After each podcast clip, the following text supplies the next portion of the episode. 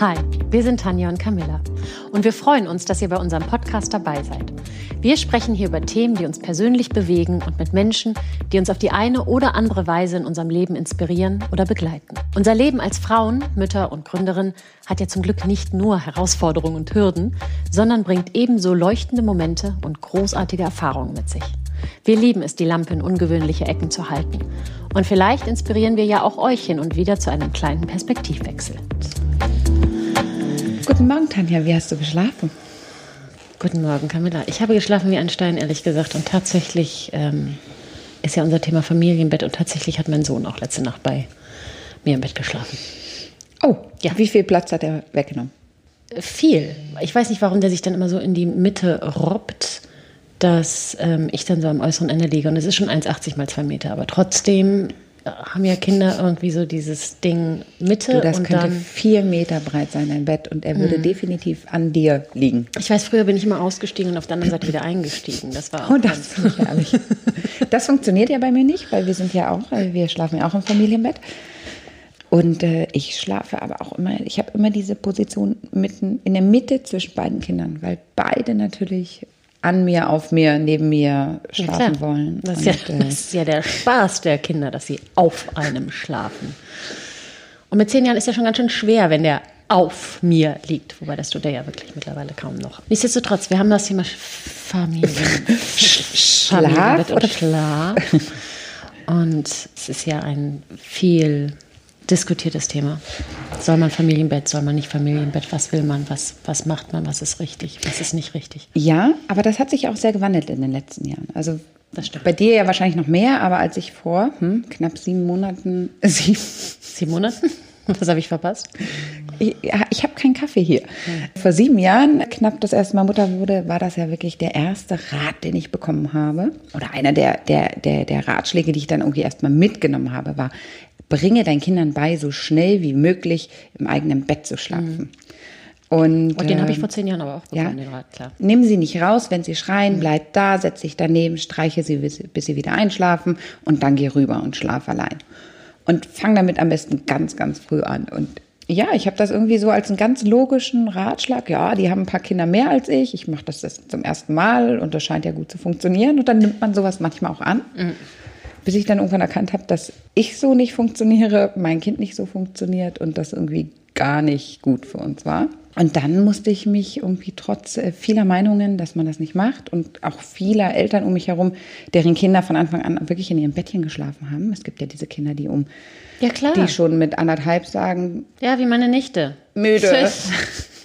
Wir wussten gar nicht, was sie meinte, als sie Tschüss sagte, bis sie, wir kapiert haben, dass sie Tschüss meinte, weil sie gerne alleine einschlafen wollte und es total störend fand, wenn einer neben ihr saß. Das ist ganz verrückt. Also ja, es gibt diese Kinder und es gibt auch diese Eltern und das ist dann auch total fein. Es gibt halt nur nicht eine Lösung für alle. Und ich muss sagen, bei mir hat sich ganz, ganz, ganz viel aufgelöst, als wir im Familienbett angefangen haben zu schlafen. Und ich finde das total herrlich. Natürlich gibt es dann aber auch diese Diskussion zwischen den Partnern, weil in der Regel finden das nicht beide so gut. Erfahrungsgemäß sind es meistens die Frauen, die das total super finden. ähm, und die Männer, die dann irgendwann genervt ihr Kopfkissen und ihre Decke packen und ähm, rüberziehen ins Kinderzimmer und im Kinderbett einziehen. Aber es ist schon sehr angenehm. Woher kommt das aber? Also momentan ist ja der ganz große Trend Familienbett, gefühlt, ja, auch im Netz. Aber warum kommen so wieder so klare Einstellung dazu, das ist gut oder das ist nicht gut? Na, ich glaube, das hat wieder mal so ein anderes Thema. Dieses Thema, Kinder müssen schnell im Bett schlafen, das hat ja auch was damit zu tun, mit so einer Funktionalität. Kinder müssen schnell funktionieren, damit wir auch schnell wieder im Alltag funktionieren. Ne? Also damit schnell so ein Rhythmus mhm. wieder eingehalten wird. Und ich finde, das ist ja fast eher so ein gesellschaftliches Thema, wenn man es mal ein bisschen weiter aufzieht, wo man sagt, wohin sollen wir denn funktionieren so schnell wieder? Also sollen wir einfach wieder nur die Arbeitsbienen werden? Und dann ist Familie halt fragmentiert. Mhm.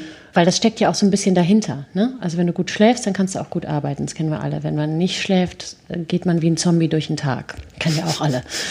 Nö. Ähm, Kenne ich bis heute. Oh, furchtbar. Hast so du meine Augenringe gesehen? Oh, das ist ein Albtraum. Also, ja, wir haben aber zu viel geschlafen letzte Nacht, haben wir beide festgestellt. Was selten genug vorkommt. Aber ich glaube, es hat was tatsächlich was damit auch zu tun, anstatt auch dem Raum zu geben, zu gucken, was brauche ich, was braucht mein Kind, was brauchen wir. Und vielleicht ist es dann eben das Familienbett, eine Freundin von mir, die sagt, sie konnte überhaupt nicht mit Kind im Bett schlafen mhm. und auch ihr Kind wollte das nicht besonders gerne. Also die lagen jeder in ihrem Raum mit Türen offen und ihre Tochter hat sogar die Stofftiere aus dem Bett rausgenommen, weil ihr das zu eng war. Sie wollte alleine im Bett liegen. So. Also diese Zeit zu nehmen, zu gucken, was brauchen wir denn alle? Und klar, die Kinder sind natürlich die, die den Vorrang haben in meiner Sicht, weil sie sind nun mal die kleinen Würmer, die auf die Welt kommen und einfach erstmal ihre Bedürfnisse kennenlernen müssen. Das heißt, man steckt dann natürlich als Mutter irgendwie am Anfang oder als Eltern mhm. zurück. Aber schlussendlich finde ich diese, dieser Gedanke dahinter, schnell ins eigene Bett und schnell schlafen und schnell durchschlafen, damit alle wieder funktionieren, ein bisschen ja, abstrus. Ja, das ist ja wie die Frage. Du hast ein drei oder vier Monate altes Baby zu Hause und schläft es schon durch und genau. du denkst nur so, das ist nicht dein Ernst. Genau. Wie, wie, wie soll das denn überhaupt durchschlafen? Es hat ja noch Hunger. Also ständig, weil es ja, ja wächst. Denke ich mir auch bei meiner sechsjährigen Tochter. Die schläft nämlich übrigens auch nicht durch. Letzte Nacht hat sie mal durchgeschlafen, aber das sind Ausreißer, dass sie wirklich durchschläft. Ja, ich glaube, was ich bei diesem Thema, das ist ja so ein bisschen ähnlich dem, also Schlaf und Stillen sind irgendwie gefühlt die am emotionalsten aufgeladenen Themen. Obwohl, wenn ich jetzt nachdenke, ein paar kommen noch dazu. Ich wollte gerade sagen, ich habe da noch eine lange Liste. Gut, aber das sind schon zwei Themen, die alles sehr stark dominieren, weil es ja oft an deine Kräfte geht und das einfach dein Alltag bestimmt. Ne? Und deswegen sind sie einfach so wahnsinnig präsent und zwar über lange Zeit. Was ich so schwierig finde, und jetzt hattest du ja gesagt, wie es früher war, dieser, dieses Funktionieren wollen. Heute ist es ja eher so dieses bindungsorientierte Erziehen mhm. oder Beziehung anstelle von Erziehung. Und das heißt, es ist der absolute Trend, ein viermal zwei Meter großes Bett zu haben. Alle schlafen zusammen und ganz viele tragen das nach außen. Ganz viel wird darüber gesprochen. Und wenn du es dann aber wiederum nicht so machst, bist du dann irgendwie auch schlecht. Also es ist wieder ganz viel Dogmatismus. Es herrscht ganz viel Dogmatismus. Genau.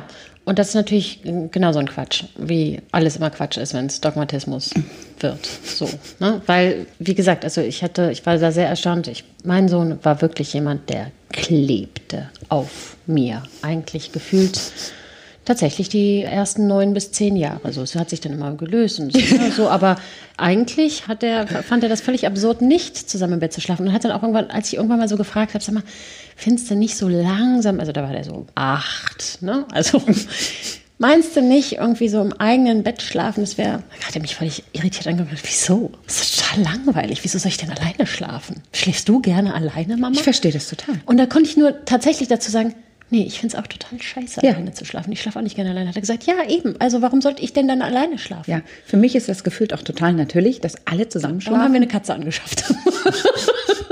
Ach, das war der Grund. Es ist auch nicht nur eine, es sind zwei. Es sind zwei. Dass jeder eine bekommt? Oder? Ja. Nein, aber tatsächlich hat das natürlich auch was äh, geholfen, dass der total gerne mit seinen Katzen im Bett liegt und kuschelt. Ah. Und ich verstehe aber diesen, diesen Gedanken zu sagen, wieso sollte ich denn alleine schlafen? Das ist mhm. doch wirklich langweilig. Ja, also wir hatten das ja wirklich diesen Kampf. Das ist ja so, das erste Kind ist zum Lernen da. Und bei uns war das tatsächlich, wir haben ganz viel gelernt und wir haben ganz viel justiert und immer wieder 180 Grad Wenden hingelegt in unserer Erziehung, in unserer Einstellung, weil wir gemerkt haben, das, was wir uns vorgenommen haben oder wo wir dachten, das wäre der richtige Weg, war es überhaupt nicht. Und dann macht man mal eine schnelle Kehrtwende und denkt, okay, dann machen wir es jetzt ganz anders. Und das haben wir alles so ausprobiert. Und die Helene war ja noch nicht vier, also dreieinhalb, als der Oscar auf die Welt kam und war aber vorher schon abends immer in ihr Zimmer eingezogen. Also fand das super, in ihrem Zimmer alleine einzuschlafen. Naja, also mit Schlafbegleitung einzuschlafen. Ist übrigens so Schlafbegleitung, das, darüber können wir gleich auch nochmal über dieses Wort sprechen. Das finde ich ganz faszinierend und ist da eingeschlafen. Und ab dem Moment, wo Oskar dann zu Hause war, war für sie ganz klar, dass sie auch bei uns schläft. Das heißt, mein erster Kauf war eine weitere Matratze, um unser Bett zu erweitern. Dass wir halt alle genug Platz haben und alle entspannt schlafen können. Weil ja. ich hatte vorher bei Familien gesehen, bei denen ich zu Hause war, die halt ihre drei Kinder haben und auf 1,80 mal zwei Meter schlafen. Und ja. die Kinder kommen alle in der Nacht ins Bett.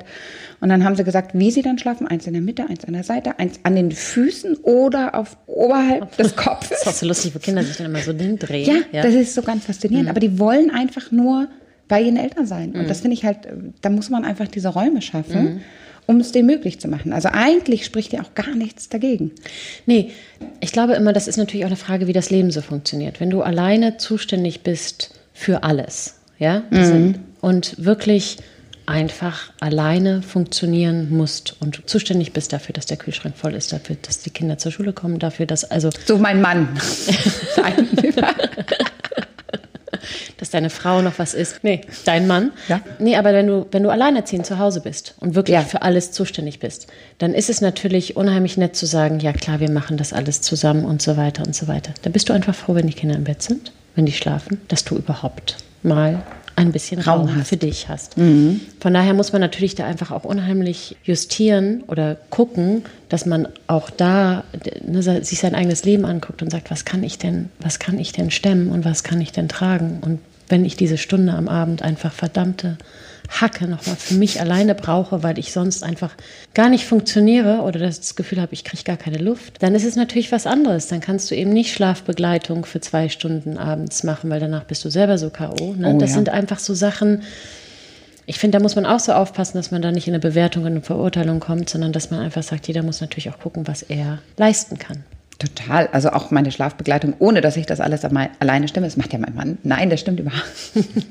Ich wollte nur mal auch was Gutes über ihn sagen, ja, weil er fühlt sich jetzt immer so ein bisschen Ja, da gibt es ja auch ganz viel Radar und da gibt es ja auch ganz viel Gutes. Genau, wir teilen uns das ja immer sehr gut auf. Aber es ist beispielsweise so, dass die Kinder sich eigentlich zu 90 Prozent von mir ins Bett bringen lassen wollen. Ne? Und selbst ich, die eine Aufteilung hat und wir machen viel zusammen, das, das bringt dich manchmal deine Grenzen, dann abends wirklich noch zwei Stunden neben einem Kind zu liegen. Das mache ich natürlich dann auch irgendwann nicht mehr. Ne? Das hat aber auch was mit dem Alter der Kinder zu tun. Klar. Also beim Oscar, der ist so klein, da bin ich natürlich immer noch bei. Da habe ich mir übrigens hart antrainiert, immer gleich mit einzuschlafen, damit ich so ein kurzes Napping habe.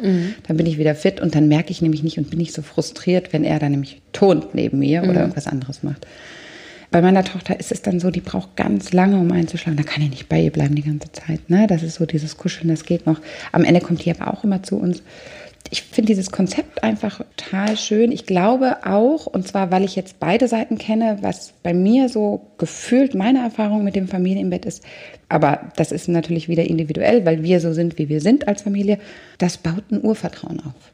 Ich merke das, also ich bilde mir ein, zu merken, dass dadurch, dass wir das bei unserer Tochter am Anfang anders gemacht haben, hat die ein größeres Bedürfnis, diese Nähe zu spüren, als der Oscar, der einfach entscheiden durfte und immer da sein durfte. Ich glaube, dass das schon auch, ja, ein sehr großer Anteil für die Bindung hat. Wenn das Kind es braucht. Und das Urvertrauen. Ja, genau, wenn das Kind das braucht. Ja. Und wir haben es halt, also wenn dein Kind sagt, Sis, dann brauchst du es nicht. Dann ist es genau richtig. Genau. Dann hat es dieses Urvertrauen ja schon. Ne? Aber wenn du merkst, du zwingst quasi dein Kind in eine Situation, die es nicht möchte, weil es aus dem Gefühl heraus bei dir sein möchte, dann find einfach Wege, um das gemütlich für dich zu machen. Ne? Und wen, am wenigsten anstrengend. Genau. Aber bei unserer Tochter war es wirklich so. Und unser Sohn war zeitweise, ist er auch ins Kinderzimmer gegangen, wollte alleine einschlafen. Und irgendwann hat er entschieden, wo wir dachten, boah, super, das ist so ein Cis-Kind. irgendwann hat er entschieden, er zieht jetzt in unser Schlafzimmer ein und bis heute ist er nicht ausgezogen und will auf gar keinen Fall ohne uns schlafen. Was er allerdings mittlerweile macht, ist uns rausschicken. Mama, raus, raus! Und schläft alleine ein, weil er weiß, dass wir irgendwann kommen. Genau, ich glaube, da muss man einfach tatsächlich total justieren. Und jetzt sagen natürlich manche Leute, ja, man muss den Kindern Grenzen setzen, man muss, die Kinder müssen eine Selbstständigkeit bekommen und so. Ich hatte gestern Elterngespräche Ja, in der mit Schule. drei Jahren brauchen sie eine Nee, genau. Und die Frage ist auch eine grundsätzliche Geschichte. Ich war gestern in der Schule und hatte Elterngespräche und da ging es auch um Selbstständigkeit. Ja. Ne? Wie selbstständig sind ja Kinder. Und man sagt ja durchaus auch, also wenn die selbstständig ins Bett gehen und irgendwann selbstständig und so weiter. Und da habe ich so gedacht, was muss denn, also natürlich ist das wichtig, auch als Erfahrung für ein Kind, dass man lernt, man hat ja eine eigene Kraft und man kann das ja auch schon alleine. Das ist ja auch eine ganz tolle Erfahrung für Kinder. Ich kann das. Das gibt ja auch Selbstbewusstsein. So, ne? Aber es ist ja auch total schön, Sachen zusammen zu machen. Also auch dieses allein schlafen gehen. Es gibt so Momente, da weiß ich genau, da sage ich, nee, nur jetzt ist Theater und jetzt wird geschlafen. Und man Absolut. spürt das ja. Ne? In welchem Moment, also man, da gibt es eine Grauzone, in der man sich tierisch vertut. Aber sonst hat man ja eigentlich so einen ganz guten Pegel, wo man merkt, so, okay, und jetzt werden mal alle Register gezogen und wird mal getestet. Ne? Und dann ist der Fuß tut weh und ich habe Bauchschmerzen und Kopfschmerzen. Oh ja. Mir tut alles weh. Und Mama, ich fühle mich nicht wohl. So, und da weiß ich bei der Stimme schon so, jetzt wird Theater gemacht, das kann ich jetzt eine Stunde lang ziehen oder ich kann einfach sagen, jetzt Schluss, brauchst du eine Wärmflasche, kannst du gerne kriegen, ich kann mich nochmal fünf Minuten neben dir liegen, aber jetzt wird dann einfach auch geschlafen. Und dann wird lustigerweise auch geschlafen. Also so, es ist natürlich immer so eine, so eine Gratwanderung. Aber ich finde grundsätzlich, merke ich, dass dieser, und ich empfinde das als sehr deutsch, dieses, man muss die Kinder sehr früh zu einer Selbstständigkeit und die müssen und hier, was dich nicht umbringt, macht dich härter und so diese ganzen Sprüche, die, die ja auch bei uns sehr verankert sind, dass die mir total widerstreben. Und dass ich merke, Absolut.